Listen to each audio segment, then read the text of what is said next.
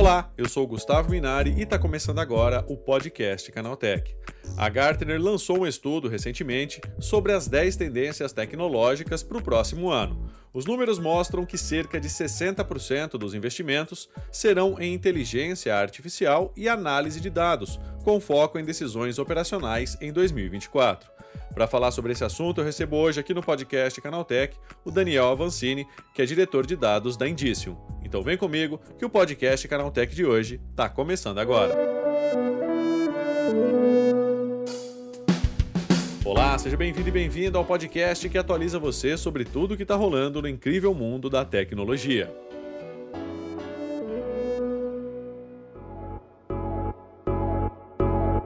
Entre as previsões para 2024 estão a democratização da IA generativa, o crescimento de aplicativos inteligentes em que os usuários consigam máxima personalização, além das plataformas de nuvem híbrida. Um estudo realizado pela Gartner revela que as empresas devem investir pesado em tecnologia, destinando mais da metade do dinheiro para novos sistemas de automação. É sobre esses avanços tecnológicos para 2024 que eu converso agora com o Daniel Avancini, que é diretor de dados da Indício. Daniel, quais são as tendências tecnológicas para 2024? Né? O que a gente pode esperar, principalmente com relação a investimentos aí das empresas? Boa. Eu vou falar um pouco do que da área que a gente conhece melhor, que é a área de dados, né? Uhum. É, eu sinto que vai ter muito investimento ainda na, na tendência do ano, na, na moda do ano, que é a IA generativa, ou GenAI, né? É uma área que tem muito, muito potencial a ser, a ser descoberto, a ser é, é, liberado pelas empresas, mas ainda tem muita incerteza, muita, tem muitas dúvidas e poucas certezas, vamos dizer assim, né?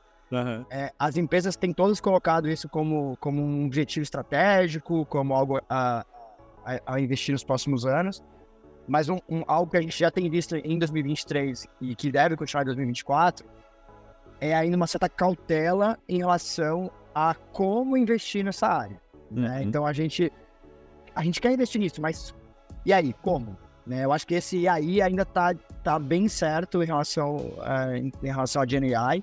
Né? É, também tem muita, muitas questões de compliance, de risco, de como que integra com os serviços da empresa com dados de terceiros. Né? Eu, eu acho que ainda tem um grande risco para essa área são riscos regulatórios. A gente teve este ano aí uma carta né, de grandes, de muitos especialistas aí para o Senado americano sobre os riscos dessa área. A gente está tendo uma regulação na União Europeia.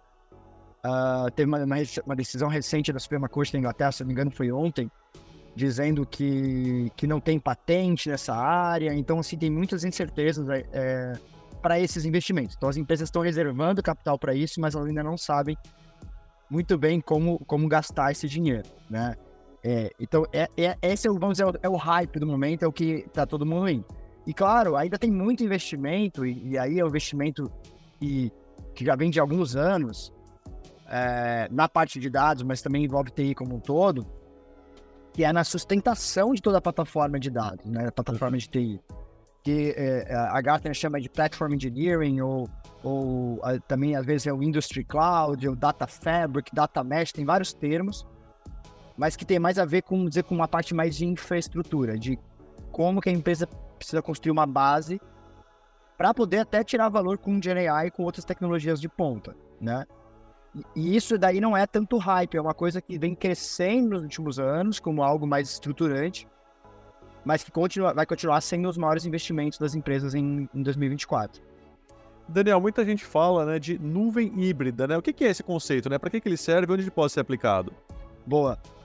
Bom, nuvem híbrida tem a ver, assim, uh, as empresas saíram do, do on-premises, né, do, dos seus data centers locais para a nuvem, né, é, para uma outra nuvem no começo, então você iria para AWS, para Google Cloud, para Microsoft, as três grandes nuvens né, mundialmente. Com o tempo, foi começando a surgir conceitos de, até por questões comerciais, de negociação, de não, vamos ter uma parte do nosso workload, nosso, dos nossos dados, nossos serviços em uma nuvem, uma parte em outra nuvem, uma parte continua no nosso data center, e aí começou esse conceito de nuvem híbrida, né? É, e uma das, até por questões concorrenciais, as novas, as entrantes no mercado, não, vocês vão ficar com tudo nessa empresa só, é perigoso para você. Então, por que vocês não distribuem mais de uma, que você tem redundância e tal? Então, nuvem híbrida tem muito a ver com você ter partes do, da sua infraestrutura de TI em diferentes provedores. Tanto provedores públicos, como a AWS, etc., tanto como nuvens privadas dentro da sua própria infraestrutura. E Daniel, né, o que, que você acha com relação à análise de dados, né? Você acha que isso vai ser algo primordial para os próximos anos? Já é, né? Eu acho que já é, já é primordial há muitos anos, assim, né? Eu, eu acho que tem, um, às vezes, um certo desconhecimento de tratar a análise de dados como se fosse algo novo, como se fosse uma, uma coisa nova. É legal porque, às vezes, valoriza um pouco a, a carreira de alguém e tal, mas análise de dados é o que o analista de negócio, em geral, faz há muitos anos. O profissional do Excel e tal é o cara que faz é o dia a dia da, da maior parte dos empregados aí de, assim, de colarinho branco das empresas, né? É, o, o, que está acontecendo é que a gente está construindo novas ferramentas para fazer análise de dados mais robustas. Então a gente começa a usar mais programação, né, linguagens como Python, etc., mais estatística, mais tecnologias de machine learning, etc., como ferramental para análise de dados, né? Com isso, a gente está tendo uma mudança profissional. A gente tem muitos profissionais que estão migrando né, de profissões mais comuns, como analista de marketing, logística, etc., e querendo se transformar em analista de dados próprios, né, puramente ditos. É, essa é uma tendência de já alguns anos, né, e, e ela vai continuar nos próximos anos. A tendência é que a maior parte dos profissionais das empresas sejam analistas de dados, né, ou que tenham essa capacidade como uma parte da carreira deles, da função deles. E aí, um dos desafios, voltando e é, é, na questão de, de tendência, um dos desafios é que para você fazer isso de uma forma consistente, de uma forma fácil, as empresas precisam ter esses dados disponíveis, elas precisam ter uma capacidade tecnológica para que as pessoas não precisem lá ficar buscando, perdendo uma parte do tempo deles buscando dados. A ideia é que a gente já acesse isso.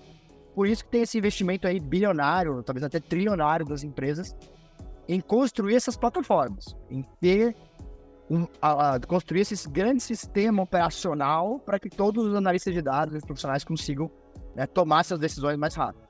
E Daniel, né, você acha que as empresas já se deram conta de que esse caminho da inteligência artificial ele é sem volta? Então, eu acho que esse ano foi um marco nisso. Né? Eu acho que até março, vamos dizer assim, quando surgiu o, o, o chat GPT, etc., né, a gente tem, tinha visto, ainda tinha bastante relutância em relação a entender que o que, que o IA pode fazer. Né? Por mais que não fosse um modelo novo, é, a forma como ele foi vendido, como ele foi apresentado de uma forma muito para o público geral, né?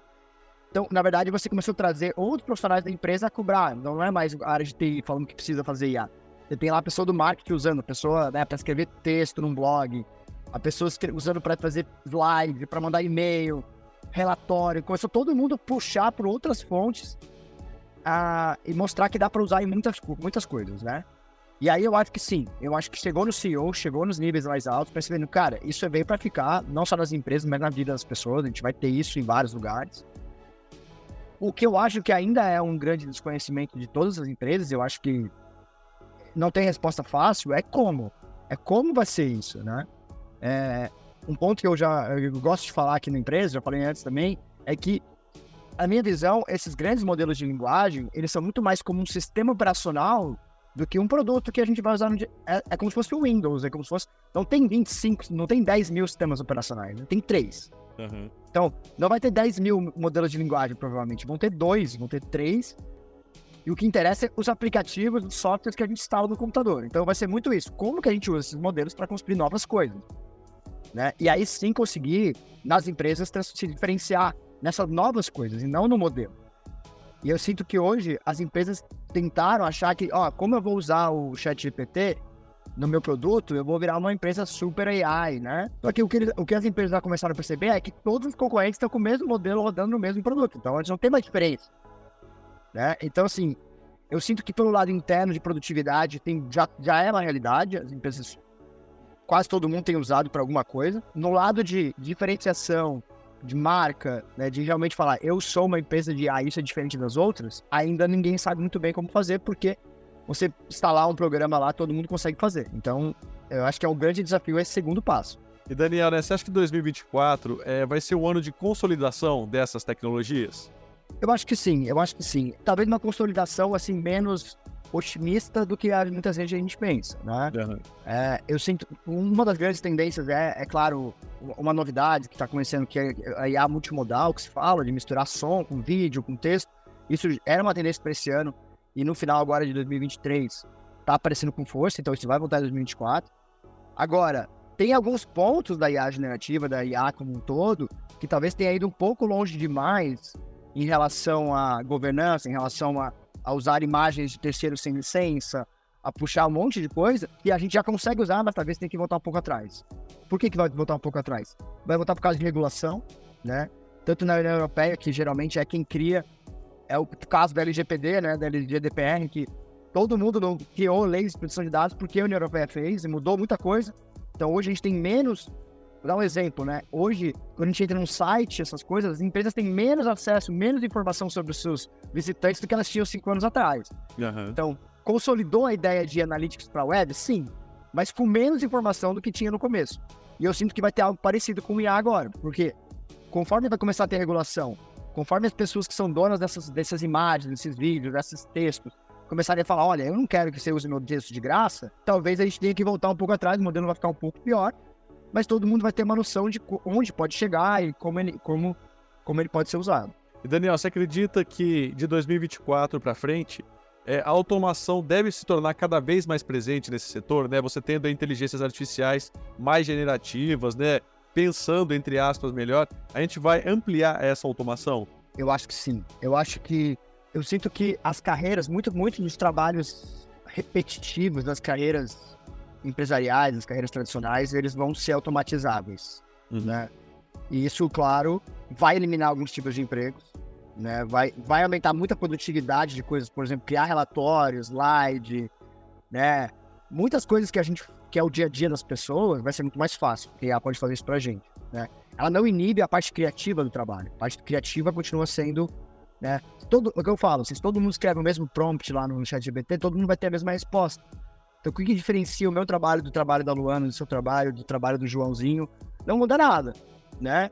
Agora, que a gente é, consegue usar isso para deixar nosso trabalho melhor, né? A gente se transforma um super profissional. A gente cria um profissional mais produtivo, um profissional mais amplo, com mais. Por outro lado, a gente começa a precisar de menos de profissionais auxiliares, menos de profissionais mais juniores. Então, é um grande desafio, porque essa automação ela deve impactar muito nos profissionais mais início de carreira, mais juniores, que tem menos, não conseguem se diferenciar tanto no mercado. É, e também exige, claro, uma competência de saber usar essa tecnologia, de saber usar essas, essas ferramentas.